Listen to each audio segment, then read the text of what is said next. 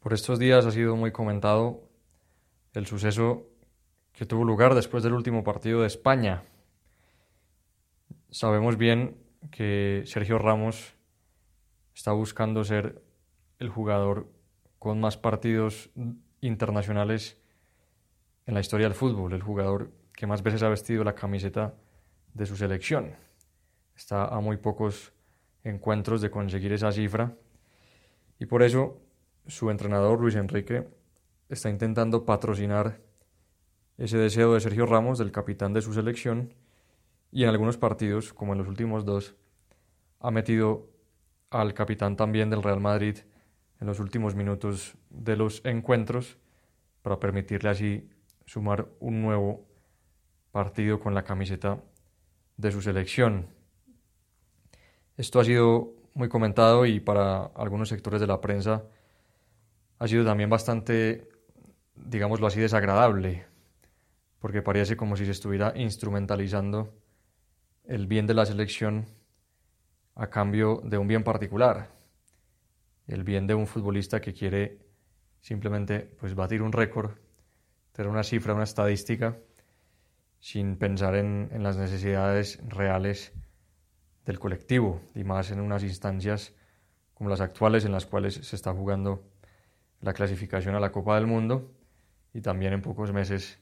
se va a disputar, si el coronavirus lo permite, la Copa, la Eurocopa, el Europeo de Naciones.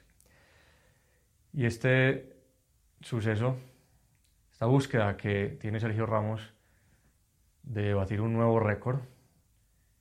y también el patrocinio de su entrenador, nos lleva a pensar en, en cuál es el tipo de huella que queremos dejar obviamente es muy respetable tener el deseo de batir récords, de ser el número uno en una estadística concreta, que cuando se publique un ranking, el que sea, en este caso el de más partidos jugados con la selección nacional, sea nuestro nombre el primero que aparezca. Nos gusta llamar la atención, nos gusta ser reconocidos, nos gusta que las personas nos tengan en cuenta. Pero justamente ahora que estamos empezando el tiempo de Pascua, vale la pena que nos preguntemos cuál es el tipo de huella que queremos dejar en el mundo. Sobre todo porque solamente hay una huella que puede durar hasta el final de los tiempos, que es la presencia de Jesucristo en la vida de las personas. Y por eso también es importante que recordemos que la huella que nosotros dejemos en el mundo depende del papel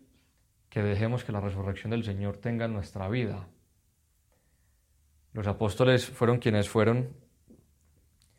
por la manera en que dejaron que la resurrección transformara sus vidas. Obviamente, desde que empezaron a seguir al Señor al inicio de la vida pública de Cristo, sus vidas fueron profundamente transformadas pero tampoco hay duda de que el suceso que los transformó con más profundidad, con más hondura y con una permanencia mayor en el tiempo fue el misterio pascual y en concreto la resurrección, en concreto la conciencia de que Cristo vive y vive para siempre y, de que ha resucitado para darnos vida eterna. Y eso es lo que han entendido los apóstoles eso fue lo que entendió María Magdalena, eso fue lo que entendió sobre todo nuestra Madre Santa María. Y eso es lo que han entendido todos los santos. Y han vivido de ese misterio. Los santos han dejado que la resurrección ilumine sus vidas, ilumine sus pensamientos, ilumine sus anhelos, ilumine sus sueños, independientemente de los récords personales, que son, insistimos, respetables, pero no dejan de ser más que una estadística, una estadística que queda ahí para que una serie de personas lo tengan en cuenta, pero a la vuelta de los años todos esos números pasan al olvido y no, y no propician tampoco que las personas pues dejen una huella duradera porque en el fondo lo que recordaremos será el número y punto. Y por eso pues aprovechemos este inicio de la Pascua para pedirle a la Virgen que tengamos un deseo de dejar una huella duradera,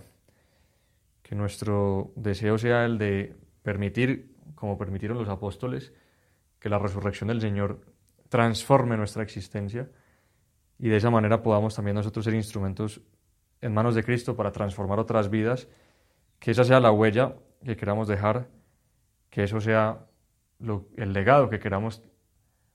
que permanezca para las demás personas que vengan después y que también así como nosotros hemos recibido ese mensaje de que Cristo ha resucitado, que se ha transmitido de generación en generación, sepamos nosotros también ser portadores de esa buena noticia e iluminar también muchas vidas.